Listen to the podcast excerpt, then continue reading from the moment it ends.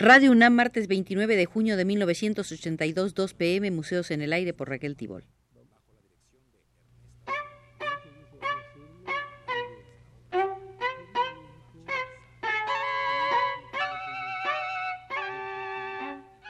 Museos en el Aire.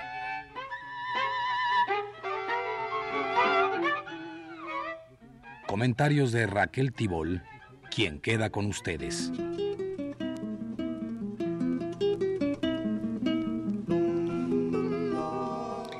Esta de hoy será nuestra tercera visita al Museo del Arte Colombiano, donde nos espera el historiador Álvaro Medina, ameno conductor por las salas que se suceden en orden cronológico.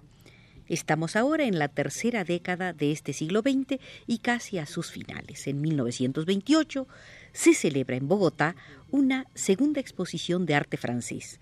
La primera se había efectuado en 1923 con obras que no fueron bien acogidas. Colombia vivía entonces la danza de los millones por la indemnización de Panamá y la burguesía se volcó a comprar obras modernas de dudoso gusto. El Museo Nacional adquirió, entre otras, una pintura de Émile Carrière, el romántico tardío gran amigo de Auguste Rodin. Ya en 1928, en Colombia se estaban dando pasos hacia un lenguaje libre de influencias academizantes o folcloricistas. La industrialización había avanzado salvando escollos. Existía un proletariado que iba a influir sobre el arte de los jóvenes y había aparecido una nueva generación con ideas diferentes. Como una consecuencia de la danza de los millones, se encontraban por esos días en Europa los pintores y escultores Acevedo Bernal, Leudo, Cerda, Díaz Vargas, Pedro Nel Gómez, José Domingo Rodríguez, Rómulo Rosso, Luis Alberto Acuña, Luis Ramos, León Cano, Gustavo Archila, Eladio Vélez, Rodríguez Acevedo, Samoer, Montero, Rodríguez, Ñeco, González Concha, Quintero y Santiago Medina. Para que se concretara la ruptura definitiva con el academicismo, la plástica colombiana tuvo que esperar el regreso de algunos de estos artistas, lo que se produjo en 1930, más o menos en adelante también. Pero antes hubo una avanzada enteramente olvidada que adelantó el proceso. Hubo en la década del 20 un manifiesto llamado de los panidas, que proponía una reducción de la línea. Los panidas eran todos caricaturistas que se constituyeron en grupo inicial de ruptura, verdadera vanguardia plástica porque fueron capaces de adentrarse en propuestas visuales que rompían con los moldes conocidos. La caricatura en Colombia se inició en el siglo XIX con los grabados y dibujos críticos de José María Espinosa y Alfredo Greñas. Ya para los años 20 la caricatura colombiana recogía aportes de las corrientes vanguardistas. Sus practicantes fueron Ricardo Rendón, Pepe Mejía, José Posada. Este último Posada manejó elementos Art Nouveau. En Lince, otro caricaturista, se daban composiciones futuristas. George Franklin dio a conocer un mundo rigurosamente geométrico de construcciones sólidas que luego variaron hacia un surrealismo sui generis. A los atrevimientos de los caricaturistas contribuyó Scandroglio, un ilustrador italiano que llegó a Colombia en 1928. A partir de Scandroglio, el público colombiano conoció una nueva manera de entender la figura.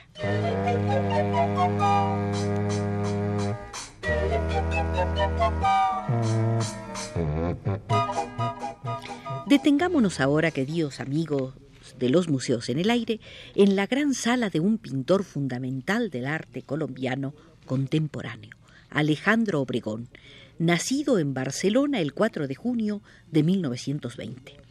Su padre era un acomodado industrial colombiano y su madre catalana. A los 21 años de edad optó por la nacionalidad colombiana. En 1944 se estableció en Colombia. Obregón era un temperamento repentista y explosivo que a raíz de su primer contacto con América había quedado fascinado con el trópico. Sus torrenciales atmósferas, los fulgores de sus noches, el fragor de sus montañas, el desbocamiento de sus ríos. Obregón tuvo siempre una noción precisa de cuáles eran la sociedad y el lugar que impregnaban sus vivencias. Como hecho simbólico para un artista que ha dado muestras de imaginación y fantasía, Obregón recordaba haber jugado en su niñez barcelonesa con los laberintos de la Casa Milá, una de las más celebradas obras de Gaudí. Los estudios los hizo Obregón en Barcelona, Liverpool, Boston y esporádicamente en Barranquilla. Sus estudios de arte los inició en la Escuela de Bellas Artes de Boston y los continuó en la Academia de San Fernando de Madrid y en el Círculo Artístico de Barcelona. Al instalarse en Colombia en 1944, es nombrado profesor de la Escuela de Bellas Artes de Bogotá. En junio de 1945, Obregón presentó en la Biblioteca Nacional de Bogotá su primera exposición individual. Colgó 62 obras hechas entre 1939 y 1945. Verdadero despliegue de trabajo que se adivinaba intenso, disciplinado y difícil en su búsqueda de algo que decir y cómo decirlo. Pese a las incoherencias, el conjunto revelaba una recia personalidad. El poeta mexicano Gilberto Owen, testigo del desarrollo de la plástica colombiana desde 1932, situó a Obregón al lado de los pintores más inquietos y logrados que él hubiera conocido en Colombia. Esto lo dijo en el discurso inaugural de la exposición. La primera obra obregoniana de claro sentido constructivista fue Masacre 10 de abril. El título identificaba tanto al óleo como a los dos bocetos que realizara Obregón pensando en un conjunto muralista monumental que perpetuara el formidable levantamiento popular que estalló en Colombia el 9 de abril de 1948, fecha en la cual fue asesinado el dirigente liberal Jorge Eliezer Gaitán. Obregón, coincidencialmente fue testigo de los hechos iniciales al apearse de un tranvía en la esquina de la avenida Jiménez con la carrera primera de Bogotá. Obregón llevaba bastidores y materiales de trabajo dentro de los preparativos de la exposición, que en los días siguientes debía abrirse en la Sociedad Colombiana de Arquitectos, cuya sede quedaba a pocos pasos, cuando escuchó las detonaciones del revólver de Roa Sierra que disparó contra Gaitán. Obregón presenció las primeras expresiones de ira de los ciudadanos que inmediatamente se aglomeraron en el sitio, la evacuación hacia un hospital del conductor político mortalmente herido, el llanto de hombres y mujeres que empapaban sus pañuelos en la sangre que tiñera la cera, la captura de Roa Sierra, su linchamiento y el levantamiento de un pueblo que finalmente fue reprimido a sangre y bala.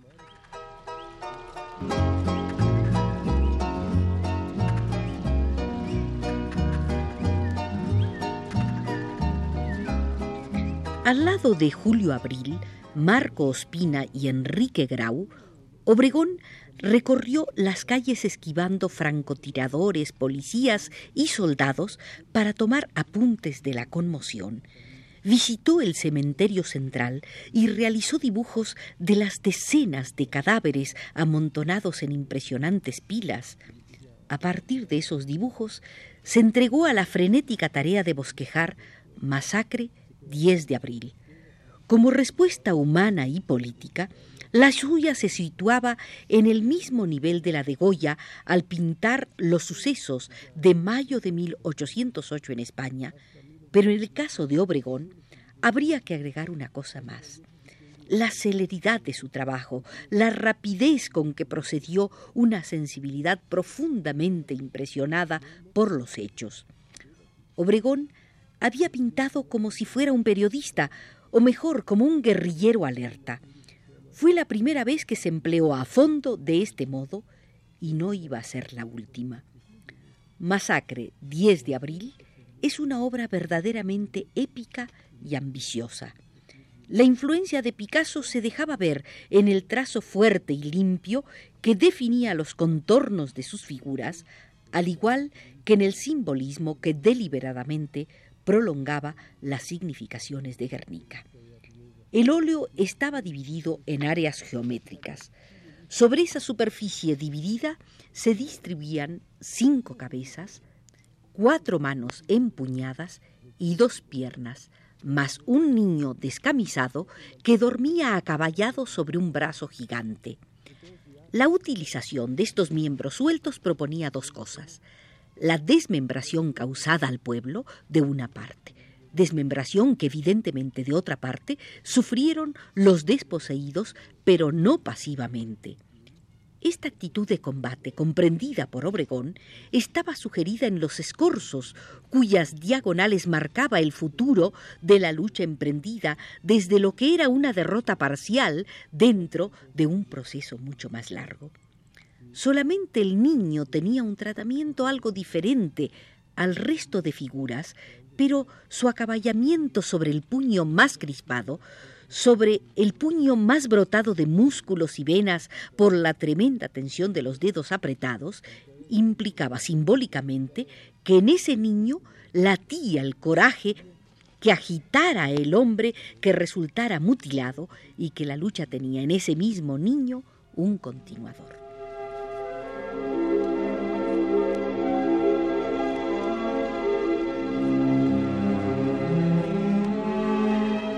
Obregón, que siempre ha sido un vitalista, pintaba con energía aunque frenara el impulso de romper la imagen y descomponerla en sus partes para volverla a construir a su manera. Su intención era la de que esa imagen sufriera una transfiguración que la situara en un terreno estrictamente plástico, distinto del terreno cotidiano en el que reconocemos al modelo. Al ensayarlo, el expresionismo latía pero no afloraba. Obregón descargaba sus emociones volcánicas por medio del color algunas veces y otras dirigiéndose a captar la sensualidad de las formas. En la ejecución de sus telas apenas se permitía la licencia de salirse en pequeñas áreas con variados aciertos de las disciplinadas estructuras geométricas que utilizaba. Si hasta 1949 Obregón fue unas veces acentuadamente lírico y otras se distanciaba de la obra apelando a ciertos objetivismos, es necesario remarcar que nunca abandonó sus obsesiones americanistas, aunque a veces éstas fueran relegadas, no olvidadas, al entregarse a evidentes ejercicios de búsqueda y experimentación. A comienzos de 1949, bajo el título de 32 artistas de las Américas, el Museo Nacional abrió una muestra en la que fueron incluidas figuras como Orozco, Rivera, Portinari, Tamayo y Amelia Peláez. Obregón, entonces director de la Escuela de Bellas Artes, acogió y ayudó a organizar esa exposición con el objeto de divulgar las propuestas desarrolladas en la plástica latinoamericana sutil manera de vincular su trabajo a lo que era una tendencia general y situarse a sí mismo como uno más dentro de esta tradición. Al aprovechar el acontecimiento y reconocerle su importancia, Obregón enriqueció su identificación con la cultura del continente y preparó el terreno para las obras que iba a cometer en los años siguientes.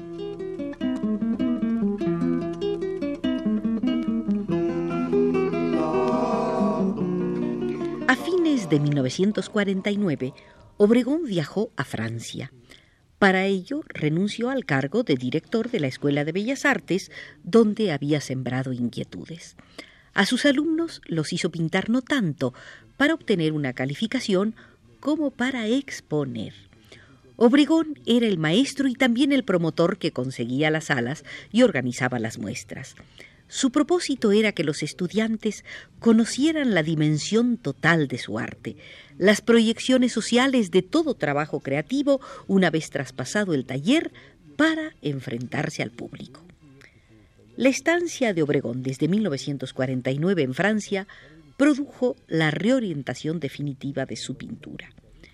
La búsqueda de un orden geométrico plasmado en estructuras destinadas a sugerir, en vez de representar, y a comunicar ideas en vez de sensaciones. A ello arribó Obregón estudiando a Braque, en cuya obra admiró los valores esencialmente pictóricos. Al estudiar a Braque, Obregón pudo inventar un lenguaje en el que se adentró con disciplina, solucionando con una rapidez asombrosa los problemas que la aventura le iba planteando.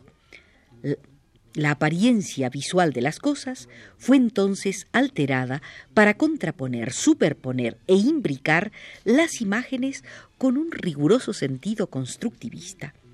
Obregón regresó a Colombia a mediados de 1955. En su periodo francés se había adentrado plenamente en la geometría. Fue firme y disciplinado en acatar las leyes que el sistema escogido le iba imponiendo. Se convirtió entonces en la figura dominante de las artes plásticas colombianas.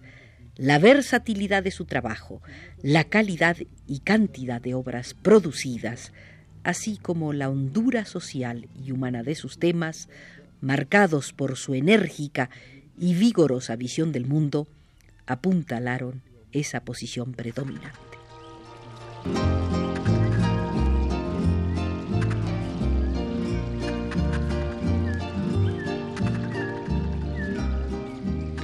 En la sala de Alejandro Obregón termina nuestra visita al Museo del Arte Colombiano. Por indicación de Jorge Castro desde los controles ya nos retiramos. Museos en el aire.